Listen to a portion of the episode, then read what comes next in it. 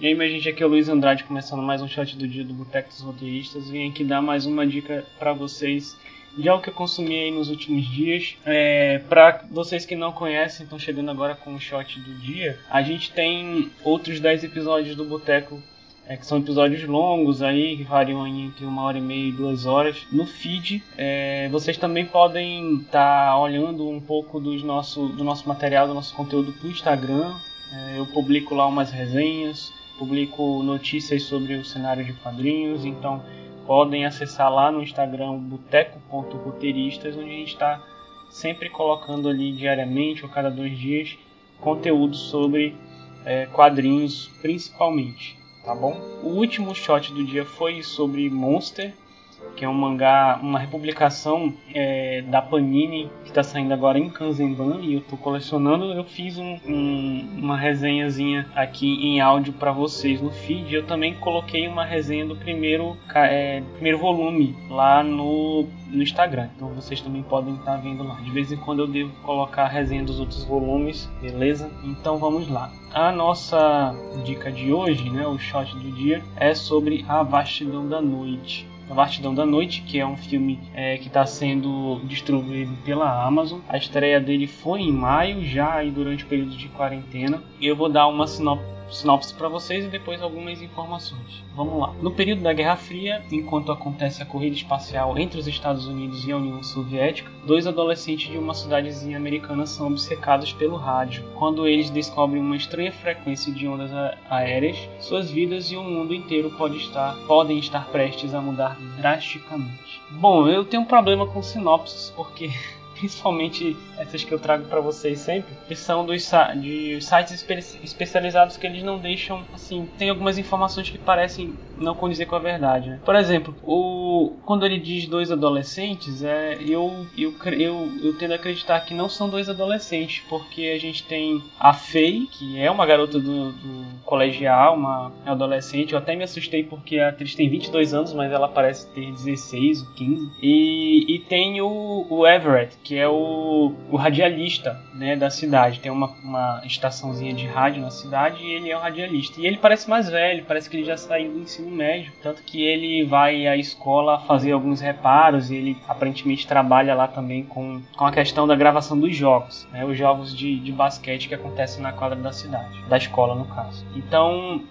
a meu ver, o Everett ele é um pouco mais velho, deve ter ali uns 18, 19 anos, ele já saiu da, da do ensino médio. Mas vamos lá. É, como eu falei para vocês, o, A Vastidão da Noite, né, no inglês The Vast of Night, é, foi tá sendo é, tá sendo distribuído pela Amazon, então estreou aí mais ou menos no dia 28, 29 de maio. É, o diretor é o Andrew Patterson é, e os escritores, é, os roteiristas no caso também são o Andrew Patterson e o Craig Sanger. O, o Patterson ele assina com meu Deus, como é que é o nome disso? O Andrew Patterson ele assina com pseudônimo, cujo cuja pronúncia eu não vou saber direito. É James Montague, Montague, sei lá, alguma coisa assim. Não sei porquê. E na página dele do IMDb é, só tem esse filme. Então aparentemente é a estreia dele.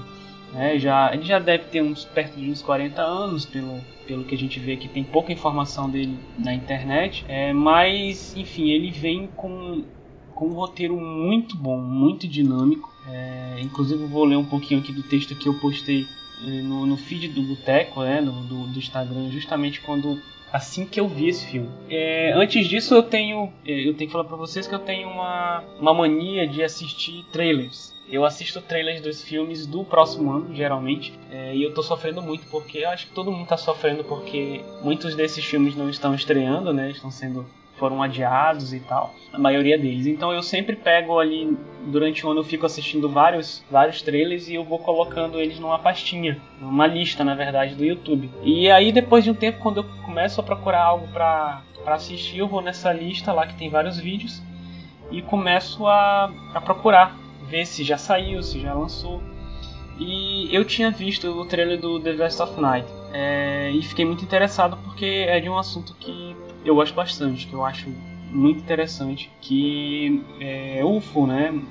é, enfim, objetos voadores não identificados, não necessariamente alienígenas, mas geralmente os filmes de ficção científica tratam disso. Coloquei na lista. É, um belo dia eu fui procurar alguma coisa na Amazon e ele tinha acabado de entrar no catálogo. Então eu comecei a assistir. Ele é um filme bem, bem curtinho, na verdade, tem só 89 minutos. É, seria até, até um pouco difícil devido à a, rapidez do, do, do, roteiro ele ser mais longo. O, o filme dura mais ou menos um pouco menos e um pouco mais do que é, ele tem um trecho de antes e tem um trecho depois do jogo de basquete que está acontecendo na cidade.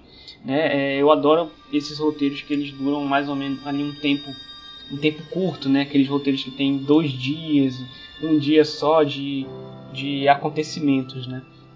E esse filme ele, é, ele, ele tem um período de tempo bem curtinho, é basicamente o tempo do, do jogo de basquete.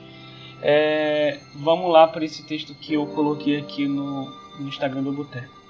É, o filme tem uma narrativa rápida, né? como eu já falei, a duração de um jogo de basquete, mas consegue manter um clima de tensão do início ao fim.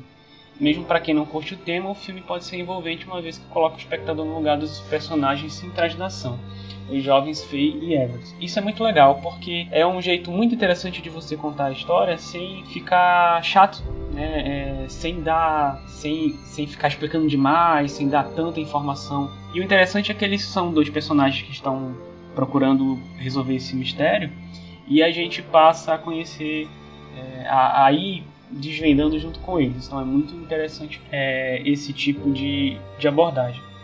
É, tudo começa quando a, a Faye ela trabalha como eu não sei se é telefonista, eu acho que era ali na década de 50, a gente tem aquele trabalho das telefonistas, né, em que elas passam as, as ligações. Geralmente esse era um, um, um, trabalho que ele era dado às mulheres, porque enfim, nessa época a gente sabe que era muito difícil ainda para a mulher poder trabalhar, né, ter independência e muito nesse, nesse período do pós-guerra, é, quando houve um movimento em que muitas mulheres foram obrigadas, né, às vezes nem era uma questão de, de busca por independência, mas muitas foram obrigadas a trabalhar porque, enfim, os seus, seus maridos, os seus filhos foram é, mortos durante a guerra. E isso foi um fenômeno social que fez com que muitas mulheres solteiras tivessem que é, ser obrigadas a, a, trabalhar. E aí muitas delas trabalhavam como é, telefonistas. A mãe da Fei trabalha como telefonistas na cidade, na, na central de telefonia da cidade. E durante esse tempo, né, ela vai assistir o jogo, mas a Fei fica na, na estação.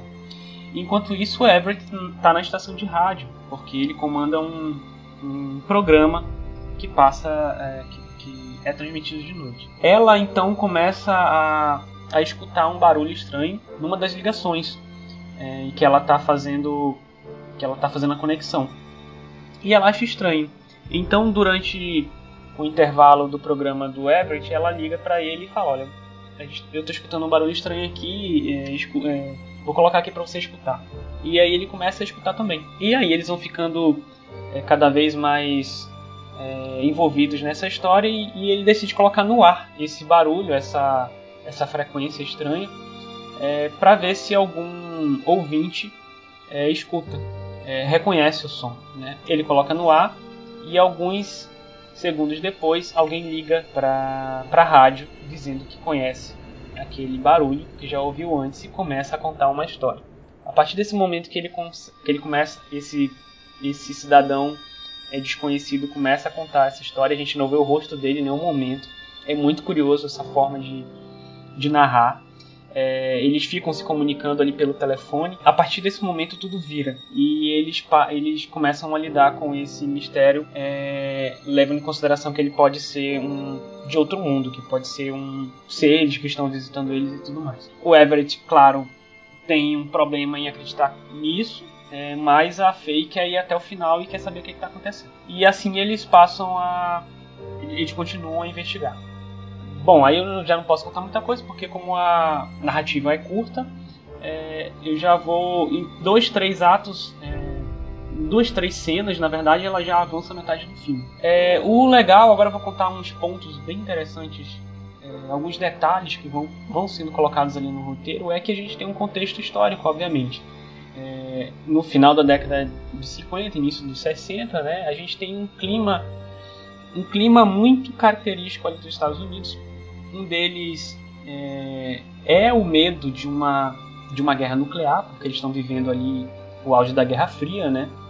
Então isso é colocado textualmente na fala dos personagens. O Everett é, acredita que aquilo pode inicialmente ser uma frequência russa, né? Que eles podem estar captando e daqui a pouco é, os, os, federais vão bater na cidadezinha e tudo mais. E eles podem entrar em problemas por conta disso.